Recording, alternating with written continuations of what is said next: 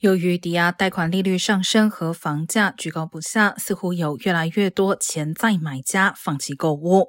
全美房地产经纪人协会的报告显示，包括独栋住宅、联排别墅、共管公寓和合作公寓在内的八月份成屋销量，较去年同期下降百分之十九点九，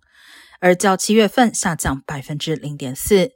八月份的销量更是自二零二零年五月以来最低水平，当时仍处于疫情封锁的初期。所有价格类别的房屋销量均同比下降，其中较低端的降幅更大。而在所有地区，房价普遍最贵的西部降幅最大。